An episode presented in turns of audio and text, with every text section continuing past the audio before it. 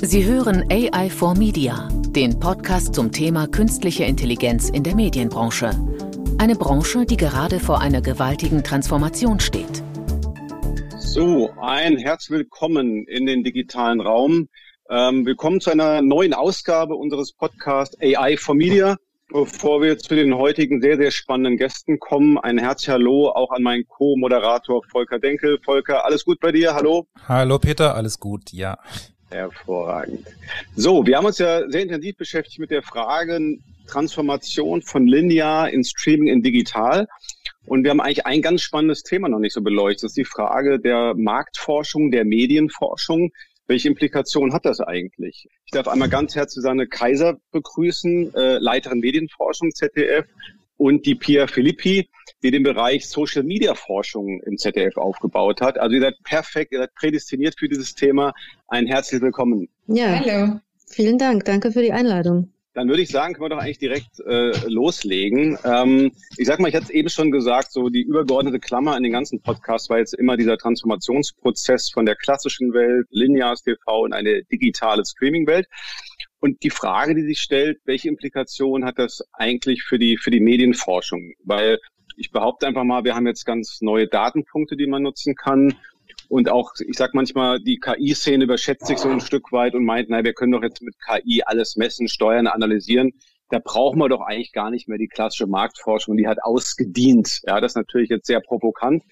Also die Frage an euch ähm, ganz allgemein erstmal, wie seht ihr, sage ich mal, in diesen Transformationen die Medienforschung? Hat die einen ähnlichen Transformationsprozess schon hinter sich? Ist sie mittendrin? Oder ist er vielleicht gar nicht notwendig, weil Medienforschung ist ja irgendwas Stabiles. Jetzt habe ich halt ein paar neue Medien, ein paar neue Datenpunkte, so what? Also wie seht ihr die Implikation, den Change in der, in der Medienforschung? Hm.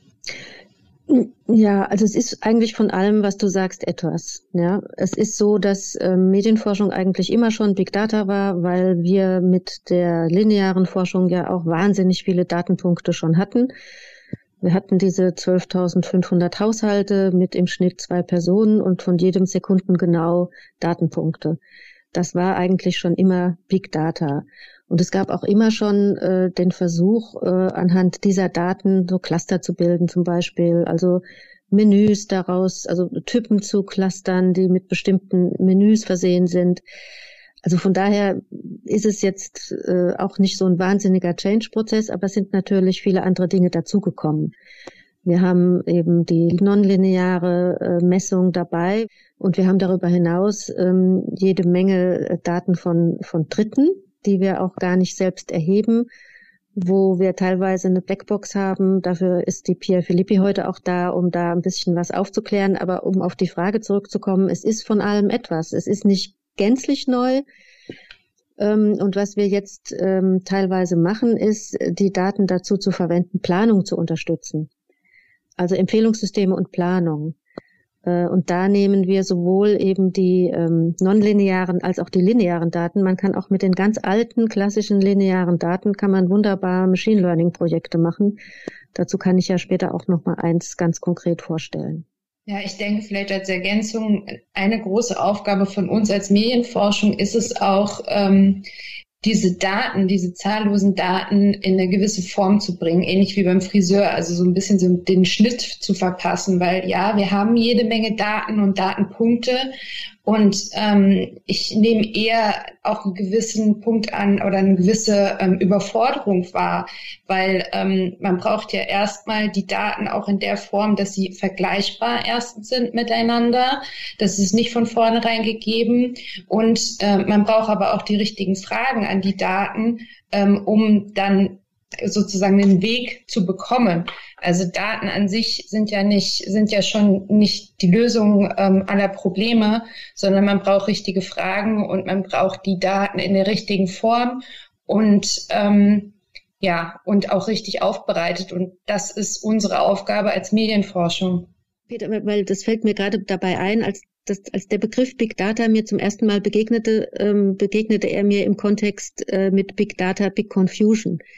Das passt zu dem, was die Pia gesagt hat. Also ähm, das ist eine Gefahr, würde ich sagen.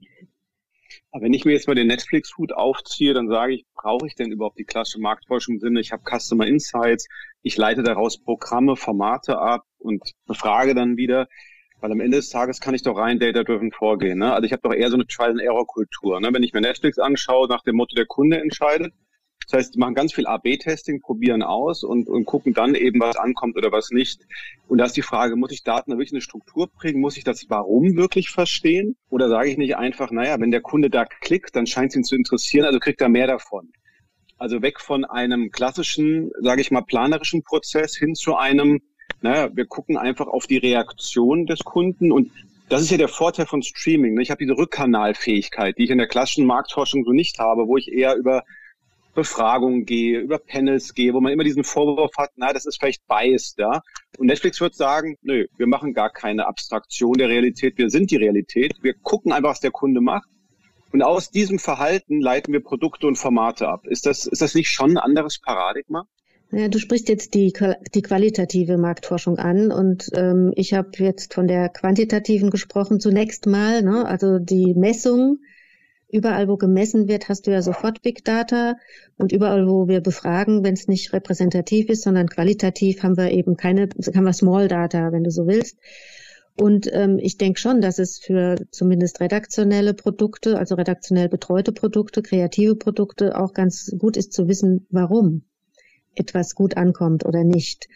Ähm, wir setzen das aber ganz gezielt ein, also je nach Fragestellung. Also wir würden immer noch das machen, also inzwischen machen wir sogar nicht mehr nur Gruppendiskussionen, sondern ähm, sozusagen fast eine Einzelbefragung. Ähm, wir entwickeln Personas, ja, wir entwickeln auch, wir arbeiten mit den Sinusmilieus jetzt erneut und wir machen eben qualitative Studien, um halt tatsächlich mit den Redakteuren gemeinsam über ein Produkt zu sprechen und auch tiefer zu gehen und zu fragen, okay, dir gefällt es nicht oder du hast da vielleicht abgeschaltet bei so einem Testverfahren und äh, woran lag das denn? Und du hast recht, das ist immer so ein Bias, der da von Redakteuren auch an uns äh, herangetragen wird oder die Frage wird an uns herangetragen, ja, wenn dann da in, so, in so einer Gruppendiskussion einer sitzt, der dann irgendwie so Wortführer ist und was passiert denn dann? Und dann richten sich alle anderen nach ihm also da haben wir eigentlich gute Erfahrungen gemacht mit unseren Instituten, mit denen wir zusammenarbeiten, dass die das sehr gut in den Griff bekommen. Und auch da gilt ja, nicht das Wort des äh, Probanden selber äh, wird eins zu eins dann umgesetzt in Empfehlungen für die Redaktion, sondern da ist ja dann nochmal ein psychologisch geschulter Interviewer dazwischen und ein Institut, das eine entsprechende Erfahrung hat. Und daraus werden dann auch teilweise in, im Gespräch mit der Redaktion ähm, konkrete sag ich mal, Ableitungen entwickelt. Ja, also ich, ich glaube, es ist, ähm, also bei ne-, Netflix, ich muss auch ganz ehrlich sagen, ich war da nie, also ich muss mich da vielleicht mal einladen, aber was ich weiß, ist, das fing ja an mit, ähm, mit House of Cards. Also zumindest mit House of Cards habe ich das erste Mal gehört, dass die das mehr oder weniger auf Basis von Daten entwickelt haben. Jetzt muss man sagen, das war zwar feuilletonistischen Erfolg und sicherlich auch bei Netflix, aber es ist ähm, in der, sag ich mal, deutschen äh, Zuschauerwelt kein Erfolg gewesen. Also da ist schon mal die Frage, ist das jetzt wirklich so hundertprozentig ähm, erfolgsversprechend, dass man nur so nach Daten vorgeht? Das Zweite ist in der Tat, also dass ähm, man, ich weiß nicht, ob man daraufhin dann wirklich gute Sachen produzieren kann. Also man kann produzierte Sachen anbieten. Da glaube ich schon, dass das hilft. Aber ob man Dinge auf Basis von solchen nackten Daten produzieren kann, also ob der Kreativprozess tatsächlich anhand nur dieser Daten ermöglicht wird oder auch besser wird, das weiß ich nicht. Da würde ich ein Fragezeichen machen. Entscheidend ist ja auch, dass, ähm, dass wir in unserer Forschung auch mit sogenannten Potenzialen sprechen. Also natürlich kann man die User Journey auf, anhand der vorhandenen Nutzungsdaten ähm, durchgehen und so das Produkt immer weiter verbessern. Aber wir möchten ja auch wissen, warum wir vielleicht nicht genutzt werden. Und das ist ein großer Vorteil ähm, äh, von qualitativer Marktforschung auch. Hm. Und ich glaube, da sagt Pia auch nochmal was ganz Wichtiges. Also alles, was wir messen können, tun wir mit Menschen, die uns bereits nutzen.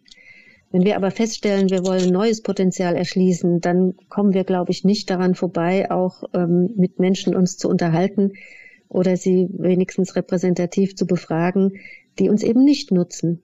Was mich interessiert, das Datenzeitalter hat ja auch eine gewisse Demokratisierung, was, was den Zugang zu Daten so mit sich gebracht, auch innerhalb von Unternehmen. Ja, also fast jedes Unternehmen hat mittlerweile so eine Business Intelligence, wo Dashboards bereitgestellt werden intern.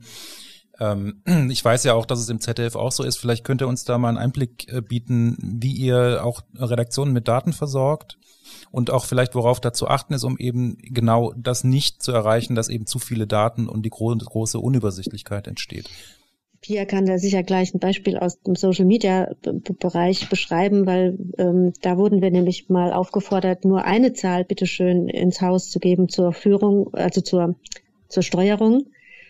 Und ähm, da haben wir einen, einen, einen Swarm Score entwickelt. Was ich ähm, sagen kann zum Linearen, ist es so, dass wir in der Tat einige Dashboards inzwischen entwickelt haben, dass die Redakteurinnen also sich selber zusammen ähm, klicken können, äh, welche Daten sie brauchen für sich und für ihre Erfolgsbestimmung. Es ist auch inzwischen so, äh, in den letzten, sage ich mal, 10, 15 Jahren hat sich das total ähm, entwickelt, dass die Redakteure wirklich ein ähm, Interesse dran haben, selber in die Daten reinzugucken und ähm, auch teilweise fünf Minuten genau, Minuten genau sich die Dinge anzuschauen, Verläufe, also zum Beispiel Magazinsendungen schauen sich Verläufe an anhand ihrer Abläufe, anhand ihrer Themen und interpretieren das dann auch dann äh, entsprechend für die sage ich mal, bessere Zusammenstellung möglicherweise oder erfolgversprechendere Zusammenstellung von Magazinen. Und was wir jetzt ähm, ja ähm, mit ZDF Digital gemeinsam entwickelt haben, ist eine Unterstützung der Planung. Das haben wir mit äh, ZDF Info ähm, gemacht. ZDF Info ist ja ein Dokumentationssender, also ein Sender, der sehr, sehr, sehr viele Dokumentationen sendet, auch teilweise eben am Stück, sage ich jetzt mal, Dokumentationen zu ähnlichen Themen. Und ähm, dort haben wir dafür gesorgt, dass die Fleißarbeit, die der Planer oder die Planerin dort haben, dass die die Maschine übernimmt. Die Maschine wurde also gefüttert mit allen möglichen Daten aus der Vergangenheit, also ganz einfach lineare Daten, wie bestimmte Dinge funktioniert haben, ähm, nach Alter und ähm, nach den Dingen, die man in der GfK hat. Und dann wurde das aber verknüpft mit Metadaten, die die Redaktion hatte. Also das wurde verknüpft mit Daten zu Genres ähm, und könnte auch noch weiter verknüpft werden mit Daten zu Anteilsprecher, vielleicht auch ähm, Anteilsschnitte oder, oder Frequenz, Schnittfrequenz und so weiter. Und ähm, was die Maschine gemacht hat, die hat einfach ähm, einen Plan ausgeworfen anhand der Auswahl der ich glaub, mehreren tausend Dokumentationen. Die Maschine konnte auch einbeziehen in den Vorschlag, dass bestimmte Jahrestage berücksichtigt werden sollen und dass die Dokumentationen nicht früher als im Ablauf von, was weiß ich, acht bis zwölf Wochen wiederholt werden. Und das ist natürlich für einen Planer ein Wahnsinn oder für eine Planerin. Das alles im Kopf zu behalten, ist ja fast nicht mehr möglich. Und dann allerdings, wenn dann die Maschine, die übrigens äh, liebevollerweise von der Redaktion Marie-Louise getauft wurde, also ML, nicht Machine Learning, sondern Marie-Louise, wenn die Maschine dann die Fleißarbeit erledigt hat, dann kommt der Planer und sagt, okay, ich gucke mir das jetzt nochmal an mit meinem, mit meiner Erfahrung, mit meinem Bauchgefühl und ich sag, nee, das ist vielleicht doch nicht das Richtige, da ändere ich nochmal was ab. Also dem Planer ist jetzt oder der Planerin sehr viel mehr Zeit geschenkt worden, sich um die Dinge zu kümmern, die wirklich nur ein Mensch machen kann und eben keine Maschine. Ja, zum Thema Demokratisierung der Daten kann ich vielleicht noch ergänzen, ähm, dass bei, im Social Media Bereich ähm, das ja schon von vornherein umgedreht ist, jetzt im Vergleich zur klassischen TV-Quote, weil erstmal haben die Redaktionen die Daten. Die sind sozusagen, sie geben uns die Daten, nicht wir den Redaktionen. Also sie haben die Zugänge zu den, zu dem Backend, zu den Insights. Und was wir an Service bieten, ist, diese Daten aufzubereiten und ähm, ja konsumierbar zu machen. Und da haben wir verschiedene Hebel oder verschiedene ähm, Dinge, ähm, weil sich das aber auch nach unterschiedlichen Zielgruppen äh, richtet. Also die Geschäftsführung hat andere Zahlen oder andere Überblicke äh, oder benötigt andere Überblicke als die Redaktion, die die Einzelbeiträge steuern. Und da haben wir zum einen eben den sogenannten Swarm Score, der ähm, relativ am Anfang meiner Zeit entwickelt wurde, den wir relativ am Anfang entwickelt haben, weil der Wunsch im Haus da war, es sind zu viele Zahlen, bitte jetzt nur noch eine einzige Zahl. Und zwar für Facebook, Twitter und Instagram kam dann erst später, ähm, weil eben diese Überforderung da war. Und dieser Score setzt jetzt ähm, die Social-Media-Angebote auch in einen gewissen Wettbewerb, ähm, weil der klassische Marktanteil, den haben wir für Social Media einfach nicht. Der war auch damals sehr und ist auch heute noch sehr weit weg.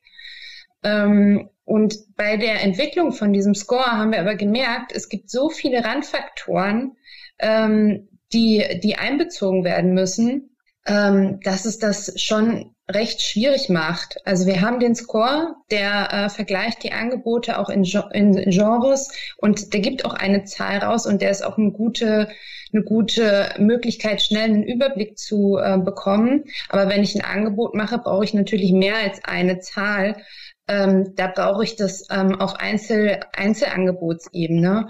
Und ähm, da brauche ich es auch für jeden Beitrag und ähm, für Story und für, ähm, und für Video. Und deshalb gibt es für die Redaktion, für jede Redaktion ähm, eigene Dashboards in dem Tool, die auch mit denen ähm, abgestimmt sind und ähm, zu ihren Zielsetzungen passen.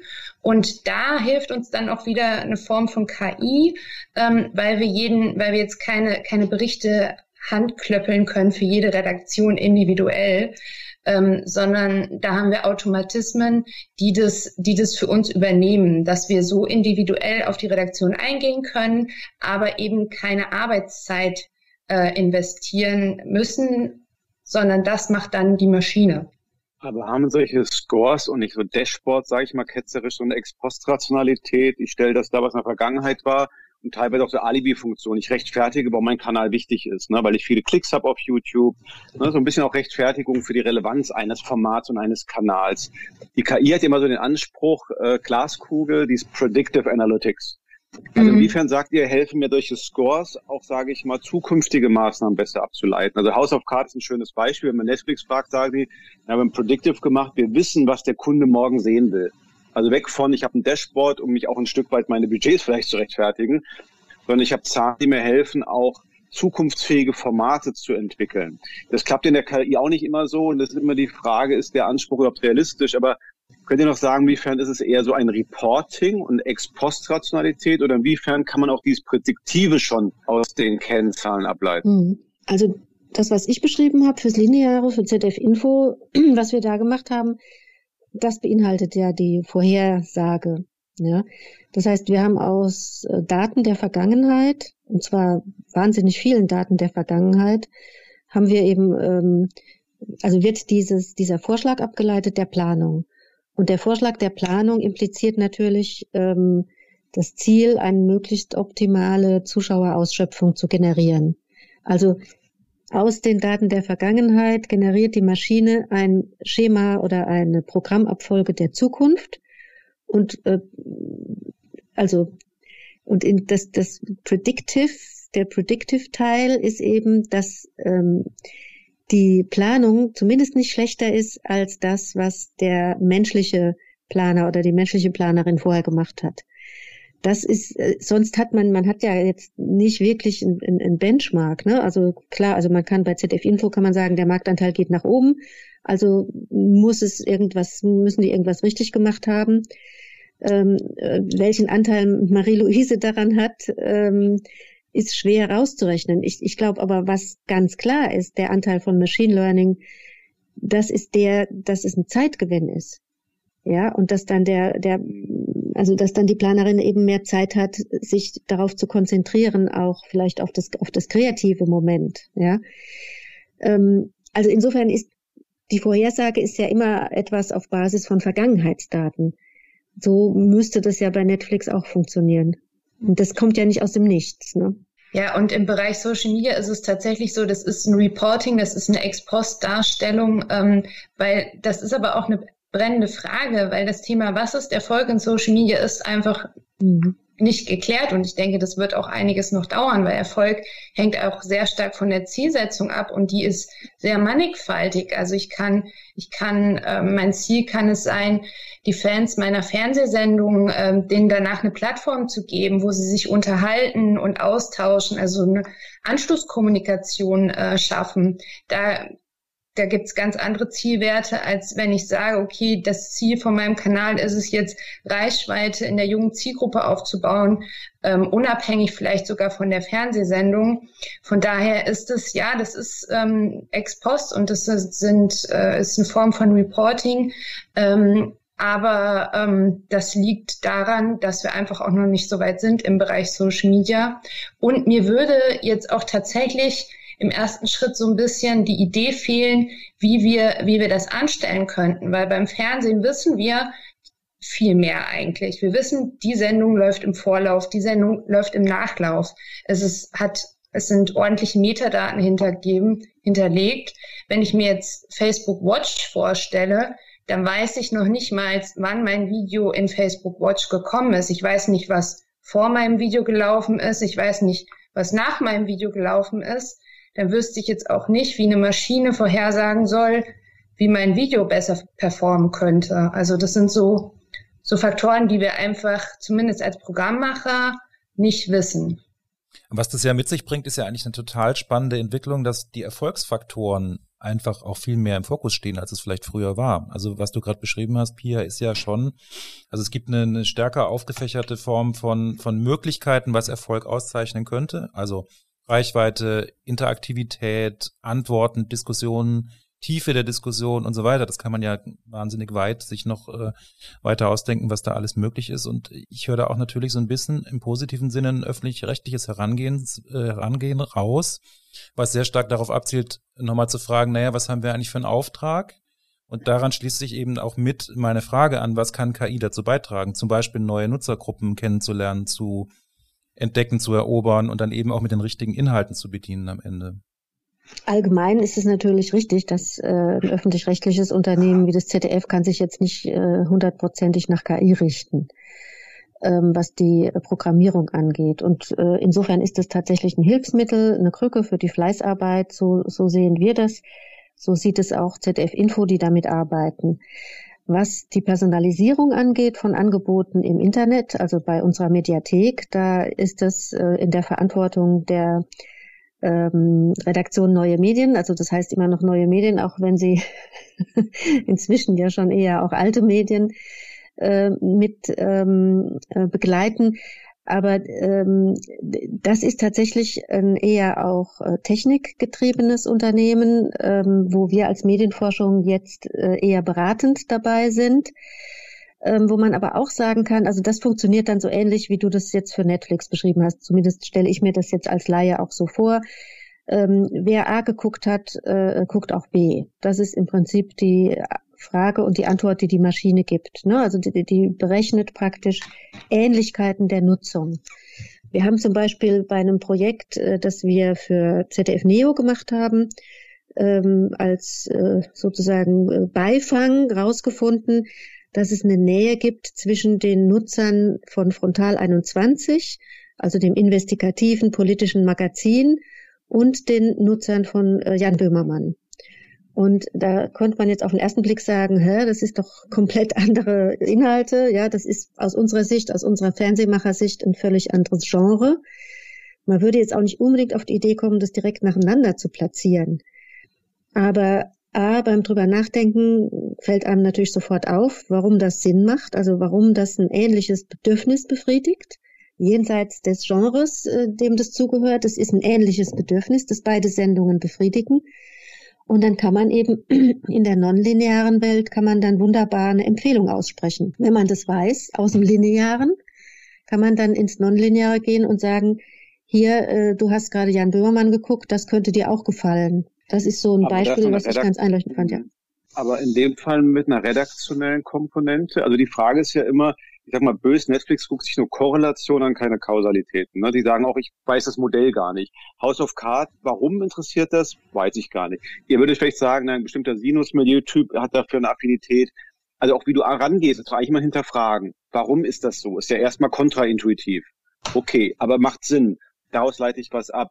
Also das heißt doch eigentlich KI eher als Assistenzfunktion und der Mensch ist mhm. am Ende des Tages derjenige, der ausführt. Das ist ja immer diese typische Mensch-Maschine-Diskussion. Mhm. Während der Netflix, Amazon und Co. eigentlich dahin gehen zu sagen, mal weitergesponnen, irgendwann produziert die Maschine One-to-One -one eben Dokus, Thrillers, was auch immer.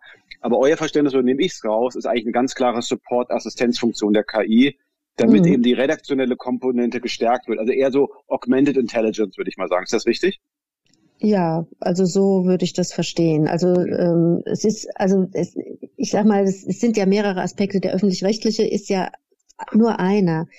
Ähm, aber der öffentlich-rechtliche Aspekt besagt ja auch, ich will meine Zuschauer nicht in der Blase verkommen lassen. Ja, uns ist es nicht egal, äh, äh, was die gucken. Das ist jetzt, man könnte jetzt bösartig sagen, das ist so ein pädagogischer irgendwie 70er Jahre Impuls, ja.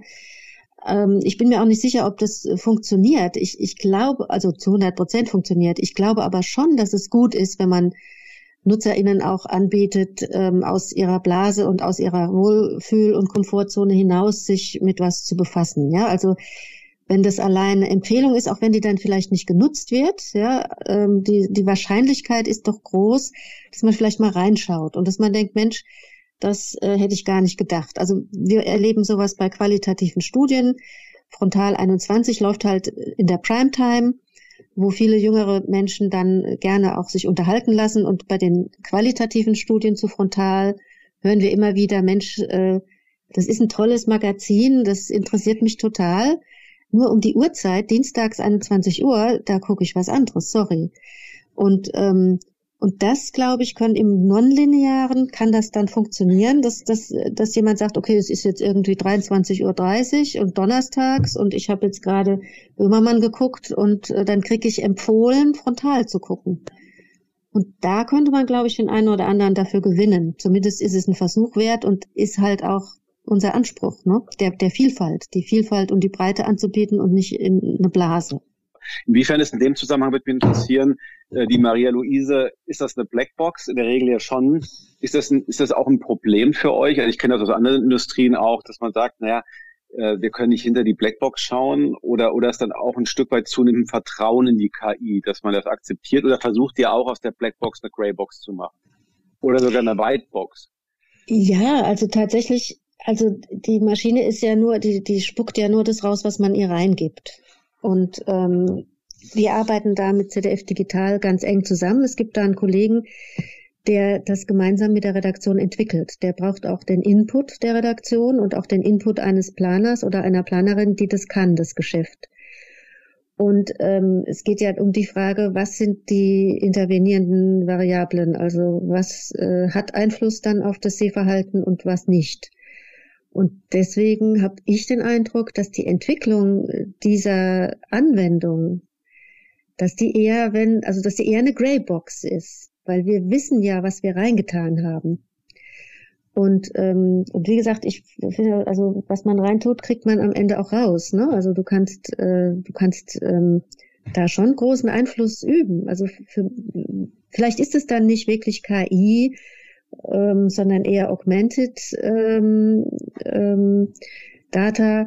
Ähm, das, ja, also mag sein. Also bei uns ähm, lief das jedenfalls unter Machine Learning, aber äh, ob, ob das jetzt irgendwie lupenreine KI ist, ähm, wäre mir dann auch im Zweifelsfall egal, weil die ähm, Redaktion eigentlich genau das braucht und jetzt, glaube ich, auch schon seit zwei Jahren damit arbeitet und gute Erfahrungen macht. Also die PlanerInnen sagen, äh, ich wäre da nie drauf gekommen. Ich lasse das jetzt mal drin stehen, die Doku. Ja, ich gucke mir das mal an, wie es läuft und dann gibt die Quote dann sozusagen der Maschine recht. Und dann lernt ja auch der Mensch was dazu, weil er sagt, hm, dann überlegt der Mensch sich, naja, wieso hat denn das jetzt funktioniert? Hatte ich da einen blinden Fleck oder erklärt sich das dann? Und ich glaube schon, dass es wichtig ist, das zu verstehen, auch zu verstehen, wie die Maschine funktioniert. Genau. Ähm, zum Thema KI oder Machine Learning nur ein kurzer, kurzer Einschub. Ich werde ja immer geschimpft, wenn ich KI sage. Es ist immer so, KI ist ja sozusagen das PowerPoint-Wort für Machine Learning oder ähm, Algorithmen oder im Grunde eigentlich ähm, Statistik. Ist ja im Grunde sind das ja alles statistische Verfahren. Nicht alle, aber viele zumindest. Ähm, in dem Zusammenhang, äh, Pia, eine Frage vielleicht mal an dich, was, was ich im Social Media Bereich immer so spannend finde. Im Grunde ist es ja ein Rennen gegen fremde Algorithmen, was man da macht als, als Inhalte schaffen der Person. Ähm, hast du vielleicht ein Beispiel oder kannst du mal ein bisschen erzählen, wann das gut gelingt und wann nicht sozusagen mit dieser, ja, mit dieser Gegenströmung zurechtzukommen, der man da zu tun hat von Facebook, Instagram und so weiter? Ja, also mit dem Thema Algorithmus werde ich tatsächlich häufiger auch konfrontiert. Ich meine, letztlich ist der Algorithmus aber auch nichts anderes als ein Sendeplan oder eine Platzierung innerhalb von der Mediathek. Der entscheidende Unterschied ist, dass wir nicht wissen, wie er zustande gekommen ist. Aber er speist sich, er speist sich am Ende aus Nutzungsdaten. Das heißt, ich würde schon sagen, am, am Ende entscheidet schon, wie gut der Inhalt beim Nutzer, bei der Nutzerin ankommt. Das ist jetzt sehr vereinfacht gesprochen, weil natürlich ist dieser Algorithmus höchst komplex und er ändert sich auch ständig. Aber was wir wissen jetzt zum Beispiel von Facebook ist, dass eine gewisse Zeit zumindest ähm, ähm, es auf, äh, Sie haben es, glaube ich, echte Interaktion genannt, es eben auf Interaktion ankommt. Also das Interesse von Facebook ist, dass die Nutzerinnen dort Inhalte konsumieren, lange sind und interagieren. Das heißt, Beiträge, die zu Interaktionen ähm, aufrufen oder die Interaktion wecken, ähm, haben die Chance, erfolgreicher zu sein, wieder von anderen Menschen mehr gesehen zu werden. Das wäre jetzt ein Beispiel. Dann ähm, was anderes, was, glaube ich, für alle Plattformen gilt, ist, die Plattformen sind interessiert daran, die Nutzerin möglichst lange dort zu halten. Das heißt, je spannender ein Inhalt ist, und je besser konfektioniert für die Plattformen, also man kann jetzt keinen einstündigen Film auf Facebook stellen, das ist logisch, aber ähm, je länger er den Nutzer, die Nutzerin bindet innerhalb der Plattform, desto erfolgreicher ist es. Das heißt, wie dranbleiben sozusagen, binden. Ähm, das sind so ja Erfolgsfaktoren, die wirklich von der Nutzung abhängen und den Algorithmus wiederum füttern. Und da sehe ich jetzt auch sehr viele Parallelen oder keinen großen Unterschied zu dem, was wir im TV oder auch in der Mediathek machen. Also wir wollen Nutzerinnen binden, bei uns behalten und unterhalten. Ne? Ja, ihr habt jetzt sehr kanalspezifisch geantwortet, sage ich mal. Ähm, ist es nicht immer so, dass ich doch mehr jetzt den hybriden Konsumenten habe? Also ich habe jetzt mir auch mal, man kaum glauben, TikTok zu Gemüte geführt, bin viel auf YouTube, guck immer noch 8 Uhr Tatort, ja, aber falscher Kanal, ich weiß es nicht, gucke auch andere Sendungen, bin noch konditioniert auf die Uhrzeit. Also sprich, wird die, wird die Medienforschung auch nicht immer komplexer durch die Kanäle? Also ich bin ja in der Zeit groß geworden, äh, ich unterrichte ja auch noch, wenn, wenn ich die Studierenden habe und sage, ich bin mit drei Sendern groß geworden, das, das können die sich gar nicht mehr vorstellen, ja, wie nur mhm. drei Sender. Ähm, die um 12 Uhr kam das Testbild, ja. Also heute ist das doch brutal komplex. Eigentlich brauche ich auch so eine crossmediale Forschung, oder? Also ich mhm. gucke mir das da an. Ist das überhaupt realistisch? Weil ihr habt jetzt Kennzahlen in der Social Media Welt, du hast sehr stark über das lineare TV, aber eigentlich ist das ja fast eine künstliche Trennung. Ne? An sich habe ich eine Konvergenz der Medien irgendwo. Mhm. Ist das schon in der Medienforschung berücksichtigt oder ist das erst noch, woran wir gemeinsam arbeiten müssen? Mhm. Also das äh, ist, ist tatsächlich Realität. Ähm, also die ähm, TV-Daten werden ja schon mit den Mediatheksdaten verknüpft über diese sogenannte AGF. Wir reden ja nur noch von Bewegtbild. Ähm, ist auch ein sperriger Begriff, aber wenn man von Videos spricht, dann denken die meisten auch nicht an das Richtige. Also Bewegtbild, auch wenn es sperrig ist, das ist eigentlich unser Medium und egal auf welcher Plattform ähm, äh, wir wollen und müssen qua Auftrag die alle versuchen anzusprechen und zu kriegen. Und dementsprechend gibt es bei uns auch ein sperriges Wort, den Produktleistungswert, PLW, wo wir dann eben pro Format oder auch Einzelsendung alle Nutzungen zusammenzählen und dann auch in einen Wert zusammenfassen. Der ist im Moment äh, das ja ein Wert, also es, es ist die sogenannte Sehbeteiligung zunächst gewesen, wo wir ausgerechnet haben, wie viel äh, sozusagen theoretische 100% Nutzer haben wir da und inzwischen sind wir aber zur Sehdauer übergegangen oder Sehvolumen,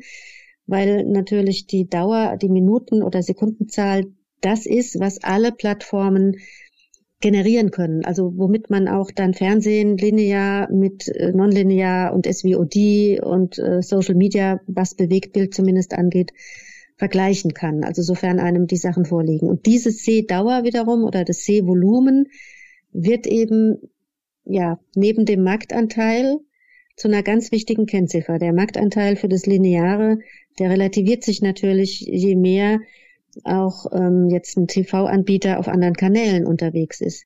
Außerdem, das ZDF ist zwar Marktführer, ähm, aber auf einem auf dem linearen Markt. Ne? Und äh, wir müssen natürlich immer stärker auch schauen, wie erfolgreich ist SVOD dem gegenüber, also wie erfolgreich ist Netflix und Amazon und auch wie erfolgreich ist YouTube. Und wir wissen, dass inzwischen bei den Jüngeren natürlich Netflix und YouTube äh, den, äh, den Fernsehsendern, ich spreche jetzt nicht vom ZDF, sondern allgemein natürlich dieser, der Nutzung dieses Mediums enorm Konkurrenz machen. Ne? Also YouTube ist bei den Jüngeren schon äh, deutlich vorne.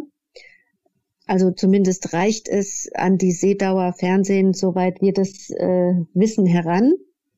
Wir haben da teilweise Befragungsdaten auch vorliegen und herangezogen. Und was SVOD angeht, beziehen wir die Zahlen ähm, auch über einen Dienstleister. Ähm, also nicht von den Sendern selber, die geben das ja nicht heraus, aber die kooperieren teilweise mit Dienstleistern, so dass wir über Dienstleister da auch sehr genau wissen, was da erzielt wird an, an, an Sehdauer oder an Sehvolumen. Das heißt, das eine ist, dass wir ein Produkt, also eine Hervorbringung, ein Programm von uns über alle Plattformen uns anschauen. Also welche Sehdauer wird generiert über alle Plattformen. Und dass wir aber zum Zweiten natürlich auch gucken, bei SVOD und Netflix, reichen die an Reichweiten wie, ich sage es ungern, aber der Bergdoktor, das klingt zwar furchtbar, aber er hat sehr, sehr viele junge Zuschauer, die behaupten wahrscheinlich alle, sie gucken das nicht, wie früher bei der Bildzeitung. Aber der hat sehr viele Zuschauer jetzt irgendwie wieder einen Rekordwert erzielt, über sieben Millionen. Und ähm, das ist was, was jetzt bei Netflix auch erzielt wird, aber halt über mehrere Monate. Ne? Im Fernsehen äh, an einem Zeitpunkt, äh, bei Netflix über mehrere Monate teilweise. Und was wir dann machen, ist, wir zählen halt zu dieser Erstausstrahlung noch natürlich die Wiederholung. Dann gibt's manchmal Wiederholungen auf Partnerkanälen, zählen wir auch noch dazu. Und dann gibt's vielleicht noch Trailer, ähm, die man auch dazu zählen kann. Also bei, bei YouTube, jetzt für den Bergdoktor weniger, aber für die Heute-Show zum Beispiel haben wir einen äh, YouTube-Kanal, wo wir so ähm, Schnipsel, sage ich jetzt mal, Appetizer einpflegen und das kann man alles dann auf der Basis des Sehvolumens zusammenzählen. Also ja, das ist Realität und, es, und ja, es ist wahnsinnig kompliziert. Jede App, jede neue, jedes neue äh, Tool in der Mediathek muss neu verpixelt werden, braucht ein Verpixelungskonzept. Äh, das war ja früher alles nicht nötig. Ja. Das mhm. ist wahnsinnig kompliziert und wahnsinnig aufwendig und je, je kleiner teilweise die, die Akzeptanzdaten, desto höher der Aufwand. Das ist auch so ein bisschen das, was ich meinte mit den Zahlen den richtigen Haarschnitt verpassen. Also wir haben natürlich einmal die Aufgabe, die Plattform zu erklären und die Plattformlogik auch zu berücksichtigen. Ne? Es gibt Interaktionen auf sozialen Plattformen, es gibt verschiedene Funktionen, die die Plattform erfüllen. Aber am Ende ist die Sehdauer und die Reichweite das, was für uns als ZDF ähm, zählt oder was unser Produkt oder unser, ja, unser Gesamtkuchen dann ist. Und um diesen Kuchen, den äh, Susanne gerade beschrieben hat, zusammenzubekommen, müssen wir im Prinzip jede Zahl einmal anschauen von den Drittplattformen, zum, soweit es geht, prüfen, was steckt denn dahinter, wie wird sie erhoben, wo bekommen wir diese Zahl her und ähm, tragen sie behutsam in den Kuchen rein, um dann äh, das, das Gesamtkonstrukt zusammenzufügen. Das hört sich jetzt nicht nicht, also es ist eigentlich das Gegensatz, äh, das Gegenteil von KI, aber es ist eben notwendig, um äh, unsere Gesamtleistung einschätzen zu können. Okay, dann vielleicht schon eine erste Schlussfrage. Was mich interessiert, lasst uns mal ein bisschen in die Zukunft schauen, sagen wir mal so fünf oder zehn Jahre. Der Wettbewerb verschiebt sich immer stärker ins Digitale. Mediatheken sind im Grunde wahrscheinlich irgendwann die primären Ausspielkanäle.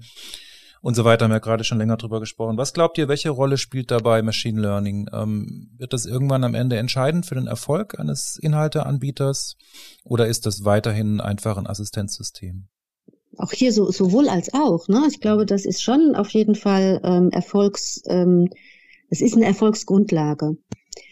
Ähm, und äh, was Peter auch gerade ansprach, ähm, was ja auch wichtig wird, dann zu schauen, ähm, wie funktionieren die Plattformen gemeinsam. Das heißt, ähm, also bei GNTM war ja gestern gerade wieder, ich gucke das mit meiner Tochter, ähm, da passiert ja nebenbei ganz viel. Und das zu verstehen und auch dann entsprechend, also, oder auch zu messen, also im, im Linearen kommt jetzt gerade das und bei der Gelegenheit passiert auf TikTok das oder auf YouTube das oder auf Instagram das. Das, äh, finde ich, ist nochmal ganz wichtig, solche Zusammenhänge festzustellen und dann eben maßgeschneidert auch was anbieten zu können auf den Drittplattformen. Ja, also im Prinzip in Echtzeit. Ja, das äh, wäre so eine äh, Vision, wo ich mir vorstellen könnte, dass man gerade die jetzt die jungen Nutzer, die einfach so unterwegs sind, ja, die nicht mehr nur eine, eine Plattform oder einen Bildschirm haben, sondern vielleicht drei, um denen halt auch ähm, was anzubieten, auch was, ich sage jetzt mal, ne, was in guter Qualität auch anzubieten, was äh, dann sie auch vielleicht weiterbringt, ne, was sie aus der Blase auch rausführt und so weiter. Also das ist so eine Vision, die, die ich hätte, dass man da wirklich zwischen den Plattformen ganz gezielt auch an, Angebote machen kann. Und hat das da auch Implikationen, sage ich mal jetzt für das Team? Also wenn das immer wichtiger wird, äh, wird man dann noch mehr Maria-Luise einstellen oder mehr Data Scientist oder ähm, wenn mhm. Kreativität mhm. nach wie vor wichtig ist, also jetzt sowohl insgesamt, sage ich mal, in der Landschaft der Broadcast, aber jetzt insbesondere in der Medienforschung, dann ändert sich doch auch ein Stück weit das, das Profil, oder? Was ihr mhm. Ja, absolut. Also mit Pia zum Beispiel war es gut, dass wir jemanden gefunden haben, die zum einen für die zum einen eben Social Media, also zum Alltag zählte schon, ja, ist, ist eine unserer jüngsten MitarbeiterInnen gewesen und aber auch, dass und gleichzeitig diese Zahlenaffinität vorhanden ist. Ja, also wir würden uns als ja als ich weiß nicht, Denkel, Volker Denkel kann die Zahlen, äh, kann die Begriffe besser auseinanderhalten. Wir würden, wir sind keine Data Scientisten oder wir sind keine Data Engineers auf keinen Fall. Wir sind ähm, eher Analysten, würde ich sagen. Genau. wir Stelle. sind eher Datenanalysten, mhm. ähm, weil ich glaube, Data Scientists ist dann schon wieder was, was wo ich sagen würde, das ist sowas Spezifisches, da kommen wir vielleicht auch gar nicht mit, das, sag ich mal, die Leute auf dem Markt so schnell zu finden und auch so schnell zu qualifizieren, wie es dann jetzt zum Beispiel ZDF Digital kann. Ja, vielen Dank für dieses spannende Gespräch. Ähm, ich fand, äh, das war, das war wirklich sehr vielseitig und wir sind auch sehr in die Tiefe gegangen, was ich toll fand. Ähm, ich fand es auch schön. Es war das erste Mal, dass wir zu vierten Post Podcast gemacht haben. Bisher waren wir immer weniger. Und insofern nochmal ganz herzlichen Dank an euch. Ähm, ja, sehr gerne. Und ja, wir freuen uns schon auf die nächste Folge von unserem AI for Media Podcast und bis bald und Dankeschön. Dankeschön. Dankeschön. Tschüss. Danke euch. Tschüss. AI for Media Data ist ein Kooperationsprojekt von ZDF Digital, dem Fraunhofer Institut für intelligente Analyse und Informationssysteme, der DDG AG und der Hochschule Mainz. Für mehr Informationen zum Projekt oder Kooperationsanfragen besuchen Sie unsere Webseite aiformediadata.com.